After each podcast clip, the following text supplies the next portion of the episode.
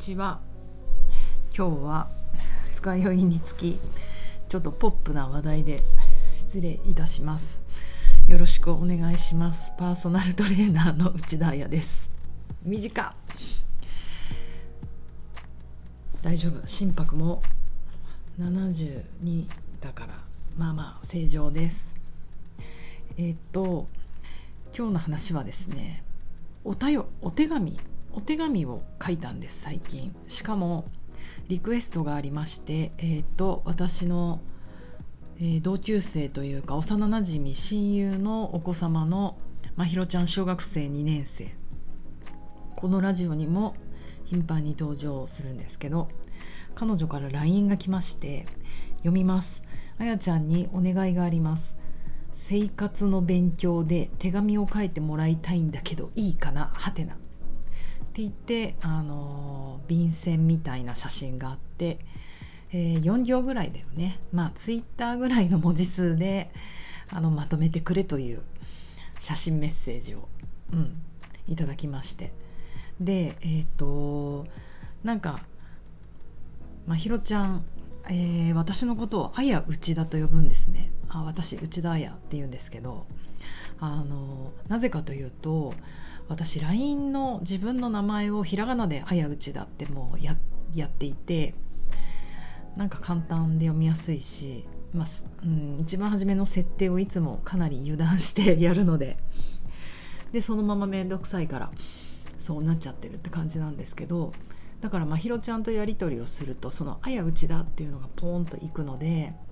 私のことをずっとあやちゃんとね小さい時から呼んで思っていたけど字が読めるようになって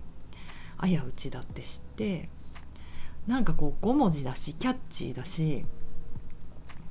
うんなんかよくわかん名字だか名前だかのシステムが分かってなくても「あやうちだあやうちだ」ってこう言いたくなるじゃないですかきっと。語呂がいい。ガチャピンとかムックみたいな感じだと思うんですけどそれでずっとなんかあやうちだと呼ぶんですよね。で私も初めは「え？とか思ったけどこう路上とかいろんな ところレストランとかで呼ばれたりすると「あやうちだ!」って呼ばれたりすると「え？っ?」て思うけどもう慣れました。でいつもあの「あやうちだ」ってなるけど今日のこの LINE のメッセージには「あやちゃんにお願いがあります」ってなってたので結構マジだなと思って私も気合を入れて書きました。で一応まひろちゃんがおみお見本見本を送ってくれてどんなものかというとうーん周りの人からもらう手紙っていうテーマらしいんですよねだから見本ではこの花ちゃんって一緒に書いてるんですけど花ちゃんへ幼稚園では進んでお友達の世話をしていたり歌が大好きで発表会では上手に歌って踊っていましたね。大きく成長している花ちゃんに会えて先生もとても嬉しいです。幼稚園の原先生よりとか。先生優しいねやっぱりね。あとはうんなんだろう。山口花さんへしばらく会わない間にすっかり大きく丈夫になりましたね。小さい頃はよく風邪をひいてお父さんも病院に来ていましたね。泣いていても飴をもらうとまた来るねとニコニコしていましたよ。これからも健康に気をつけてね。中山小児科の村田沙織より。これ病院の先生ってことですね。いいですね。ちょっと恥ずかしい話ですよね。飴をもらって。飴を餌に病院に来るという自分のね幼少時が。分かってあのちょっと赤面だけどまあ嬉しいね。こういう近所の人から言われるとね。ということでなんか私もすごいプレッシャーを感じたんですけどもうまひろちゃんとの思い出といえばこれしかないなと思って書きました。えーと、読みます。まひろちゃんへこの間は心のこもった誕生日プレゼントをありがとうちなみに誕生日の「誕」は2年生で習う漢字じゃないと思うから心のこもった「誕」ひらがなひらがな開いて常備生まれる日プレゼントをありがとうって書きました。だから心のこもった「誕」ってちょっと読みづらいけどいいの。2年生だから。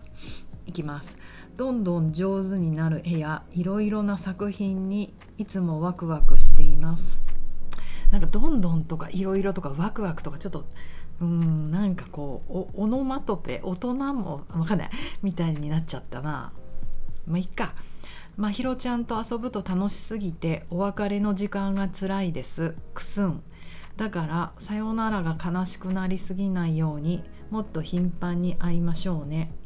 ママの親友でまひろちゃんのベストフレンドのあやより。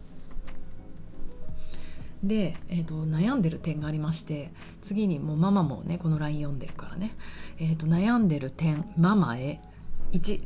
クスンはカジュアルすぎるのでおかしかったら取ってもいいです。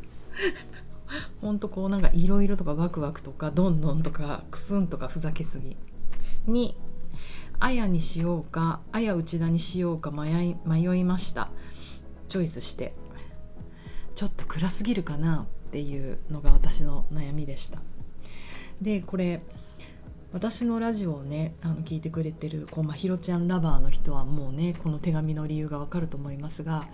えっ、ー、とね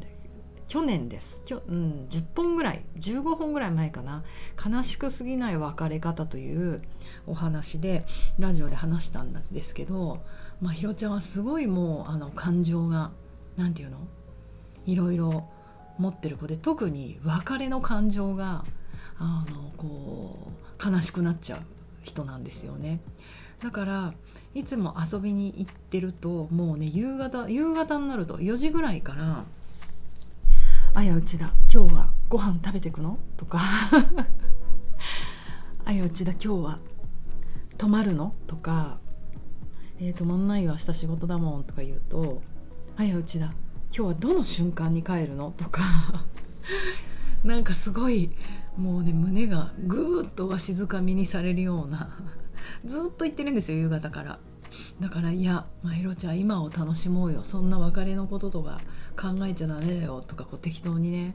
大人って茶化すんですけど。でもねやっぱりそのもう不安値が高いから別れの瞬間になるとものすごいこうふーんってなっちゃったりとかお腹痛くなっちゃったりとかあと多分私が帰った後もずっとずっとこうこの間はね私がプレゼントした財布がんですけどフェルトでできた。なんだっけ？猫とか。クマだクマそれにこうピヨンって長い紐をママにつけてもらってポシェットにしてそれを下げたまま寝たとか言われると本当にもう悲しくなりすぎちゃう。からじゃあその解決策としてどうしようかっていうことをこの間ラジオで話したんですけど私が解決したんじゃないのでママが解決してくれた。ママがね慰める時にもうじゃあこんなにね悲しくなりすぎないようにもっといっぱい会いましょうねって言ってたことがすごく私にも心に残ったのでってママの言葉じゃんこれ。それを手紙に書きました。うんうん。ねちょっといきなりの手紙で別れの話を書いちゃうのってなんか趣趣深いけどいいのかしら？小学2年生で。いいよねまひろちゃん大人だから。でそれでその後ところでこの生活の授業って何だろうと思ってなんかインターネットで調べてみたんですね。書く前に調べるよって感じなんですけどなんか私は勝手にこう道徳的なものかな。うん。宗教っぽいやつかなとか思ったんですけどあの生活っていう授業がね小学校1年生2年生にあるんですね。で、えー、となんかその生活の授業の教え方みたいな多分これあの何？何て言うんだっけあの学校の先生になりたい人なのか学校の先生に向けてのなんかこうプランニングのやり方みたいな文部省から出てる文部文化省から出てる。あこれか。小学校学習指導要領みたいなものがネットにあったので拾って読んでみてるんですが生活科っていうのは気づきの、ね、質を高める授業なんですって。で気づきの質を高めて活動や体験を一層充実するための学習指導を重視する。うんうん。なるほど。えっ、ー、と気づきうん、気づきの質気づ気づきが質的に高まると活動や体験が一層充実したものへと変容しさらに実際の生活における資質や能力及び態度が確かなものとして身につく。へえんかすごいいい授業ですね。なんか自然、うん、自然の大切さに気づいたりあそうか気づけばいいのか。あとうん生活のなんかテクニックみたいなもの周りの人とどう交流していくか。伝え合いや交流の場を工夫したり振り返るということをあの気づきの質のを高めるためにやったりするっていうことなんですね。なんかこの気づきっていうのがすごいこうキーワードになってるんだなと思っていいですよねと思いました。というのもなんか私この気づきっていう言葉を知ったのって結構大人になってからでしかもこういうボディーワークを始めてからなんですよ。でボディーワークとかまあヨガとかそういうふうになってくるとこうアウェアネスとか気づき気づき、うんうん、って言っていてなんかちょっとスピリチュアルっぽいワードでもあるしうーんわからない。まあ私の感性の問題なんですけどなんか気づきってこうモヤモヤっとするなっていつも思っていてそのアウェアネスとかねあの普通に日本語に訳しちゃうと。あまりにこう広いじゃないですか。で多分自分の中でもピンときてなくて気づくと知ると感じると何が違うんだろうってこう思ったりとかうん。なんかレッスンのまあまあよくボディーワークとかそういうのに精通した人があのよく使う言葉なんですけどレッスンの後とかに、まあ、メッセージもらった時に「今日はすごい今日のレッスンはものすごい気づきがありました。ありがとうございます」とか言われるとなんかもやっとくるっていうかすいません。その通りその通りなんだけど何に気づいたのって思うというかなんかもうざっくりしすぎてるじゃないですか。なんかある意味簡単な言葉。それを私はカステラ語と呼んでるんですけど、まあ、カステラ原稿とかねカステラ文章とかいうのは文章の話だけどなんかこう綺麗に見える。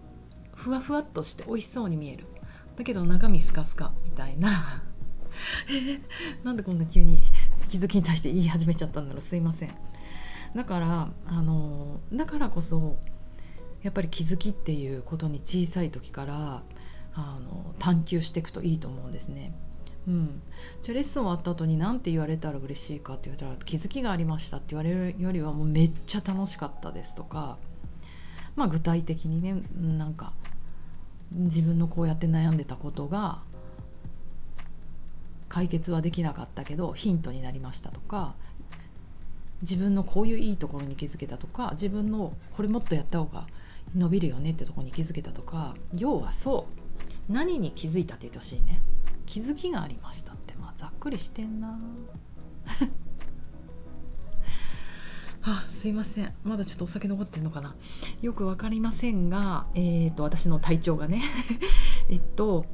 小学生のうちからこの気づきの質、うん、質ってことはクオリティがあるってことですよね。あのグレースケールでいうと白から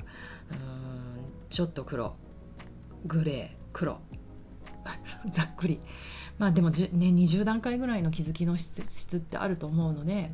私も今その気づきの質を高める練習をいろいろしてるんだなと思うので小学校12年生でこういう授業ができるのは素敵やるじゃん文部省と思いました。果たしてまひろちゃんはこのお手紙で何に気づいてくれたでしょうか？えっ、ー、と幼稚園の先生よりもお医者さんよりもスタバの姉さんよりも深い私の愛に気づけてもらえたら嬉しいです。ということでではまた明日。いい午後。